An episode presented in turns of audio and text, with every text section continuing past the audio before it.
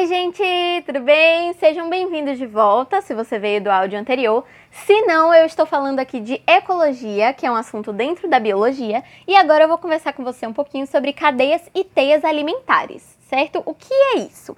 No áudio anterior, eu estava falando bastante sobre ecossistemas, então sobre as relações dos organismos e das comunidades que estão dentro de um ecossistema, ok? E é lógico que essas relações, além de sociais, também são de alimentação. Por quê? Para você manter para você se manter vivo, você precisa de energia. E para você conseguir energia, você precisa se alimentar, você precisa comer. Seja você uma planta, seja você um animal, não importa. Você precisa se alimentar para que você continue vivo. E essa relação de alimentação é uma parte essencial da, não só da ecologia, como também do ecossistema. E esse esquema vai se dar por meio de cadeias alimentares, que é basicamente a linha de alimentação que os animais vão seguir, certo? Então, vamos com calma que você vai entender tudo direitinho, tá? A ponta de qualquer cadeia, então qualquer cadeia alimentar, qualquer sequência de comida, começa com o produtor certo? O que é um produtor? O produtor vai ser a árvore, vai ser a verdura, vai ser a grama. Ele é o primeiro nível trófico do ecossistema. Se você estava no áudio anterior, você me ouviu falando que mais para frente eu ia falar com você sobre nível trófico. Então, aqui é o mais para frente, certo?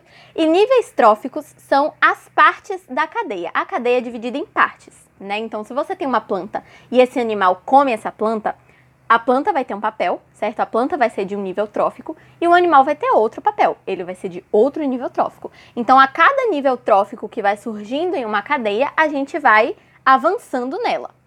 E o primeiro, a primeira etapa de todas é a dos produtores, certo? Aqui a gente vai ter, como eu falei, as plantas.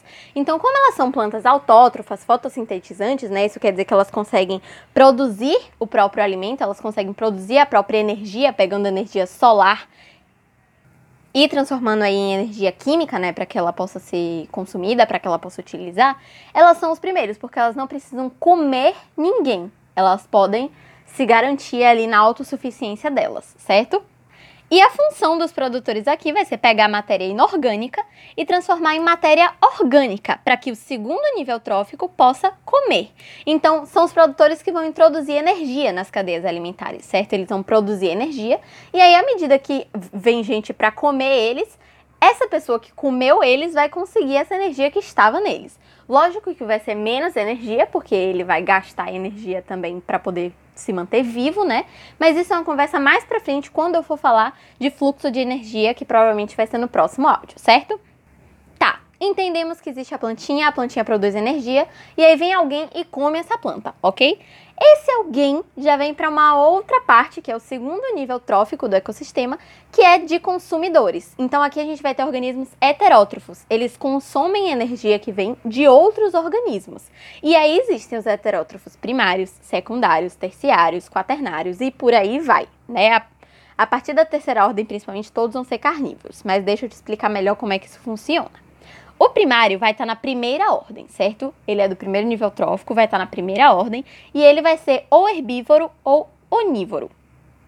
Eu acho que eu me embolei um pouco, acho que eu falei primeiro nível trófico, né? Foi, foi um tilt que deu na minha cabeça. Ele é o segundo nível trófico porque o primeiro é o dos produtores, né? Enfim, esse do segundo nível trófico, da primeira ordem, as ordens são de consumidores, certo? Então, o nível trófico engloba tudo, engloba os produtores também, e a ordem é só dentro de consumidores. Então, eles são segundo nível trófico, primeira ordem. E eles vão ser ou herbívoros ou onívoros. O que isso quer dizer? Eles precisam comer aquela planta, certo? Isso é fato. Porque para eles conseguirem energia no segundo nível trófico, eles precisam comer uma planta. Ponto. Porque é a planta que está dando energia. E se ele for herbívoro, ele pode comer aquela planta. Mas ele pode também ser onívoro. Onívoro come tanto planta quanto bicho. Ele é tanto é, herbívoro quanto carnívoro certo? Então ele pode comer aquela planta, assim como ele pode comer outro organismo. Ué, mas como é que ele vai estar no segundo nível trófico comendo outro organismo? Isso é uma coisa que eu vou conversar com você quando eu for falar de teia. Por quê? Ele pode estar participando de duas cadeias alimentares ao mesmo tempo. E em uma ele come uma planta e vai ser do segundo nível trófico, em outra ele come um animal e ele vai ser do terceiro, do quarto, enfim, nível trófico, certo?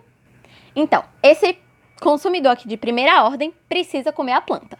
A partir da segunda ordem, né, a partir do terceiro nível trófico, todos eles vão ser carnívoros. Por quê? Eles precisam estar tá comendo o outro bicho. Eles precisam comer aquele bicho que comeu a planta. certo? E isso vai se dando, pode ir até a quarta, quinta ordem, mas é muito bom que sejam poucas ordens, porque como eu te falei, cada organismo que vai consumindo aquela energia, ele vai gastando aquela energia para ele se manter vivo. E aí ele gasta e aí quem come ele já pega menos energia do que ele pegou, entendeu? Então a comida vai ficando menos efetiva. Então é bom que sejam menos ordens por causa disso. Tá, mas vamos supor que acabou a cadeia, certo? Ele, o último lá morreu por causas naturais, ele não foi comido, ele só morreu mesmo, tá lá deitado morto. Como é que isso vai se resolver? Ele ficar ali morto para sempre? Não. Aí aqui entram os decompositores. Os decompositores são bactérias e fungos heterótrofos que servem para comer matéria orgânica morta. Eu falei que heterótrofo come outro organismo, né? Então, eles vão comer quem já morreu. Eles vão reciclar essa matéria que está ali e devolver o composto orgânico para o ambiente como um composto inorgânico, certo? E isso vai servir porque, quando eu estava falando com você de produtores, eu falei que eles pegam a matéria inorgânica e transformam em matéria orgânica. Então, se esse aqui vai pegar orgânica e transformar em inorgânica, a gente tem aí um ciclo, certo? E esse ciclo é o ciclo da vida, é o que vai fazer com que aquele ecossistema esteja vivo. Esses decompositores vão poder ser detritívoros, saprófagos, necrófagos, ou seja, seres que comem matéria orgânica em decomposição. Então, eles existem as bactérias que vão decompor né, aquela matéria orgânica morta, existem seres maiores do que bactérias que vão facilitar o trabalho das bactérias, como por exemplo minhocas, besouros, urubus, é, que vão estar tá ali comendo o bicho morto, certo? Para poder facilitar o trabalho da bactéria na hora dela decompor aquele bicho. Em muitos livros e muitos módulos, os decompositores não estão constando como parte da cadeia alimentar, mas eles são parte sim. A cadeia é dividida em produtores, consumidores e decompositores, certo? Sendo que dentro dos consumidores tem primeira ordem, segunda ordem, terceira ordem, quarta ordem, enfim. Mas é bom você sempre levar em conta de que os que os decompositores existem, estão ali e têm um papel essencial, porque se não fosse eles, a cadeia não rodava eles são o nível mais alto de todos, porque eles comem até eles mesmos, né? Eles comem produtores, eles comem consumidores e eles comem decompositores. Então, como eles estão comendo todos, é, são eles que estão garantindo que esse negócio se movimente. E agora, para finalizar aqui esse áudio, eu quero te explicar o que é uma teia alimentar, que eu meio que já te falei, mas é só para poder entrar em mais detalhes e você entender melhor, certo?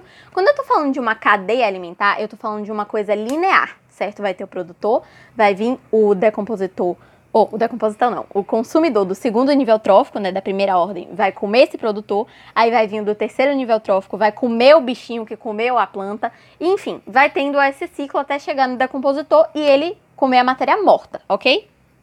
Mas quando eu falei ali de você de consumidores de primeira ordem onívoros, eu te falei que ele pode comer a planta, sendo então da primeira ordem, né, do segundo nível trófico da cadeia, porque ele está comendo o produtor. Mas ele também pode, ao mesmo tempo, estar comendo carne, ele pode comer outros animais. E aí, eles vão estar sendo secundários, eles vão estar sendo de segunda ordem do terceiro nível trófico de outra cadeia.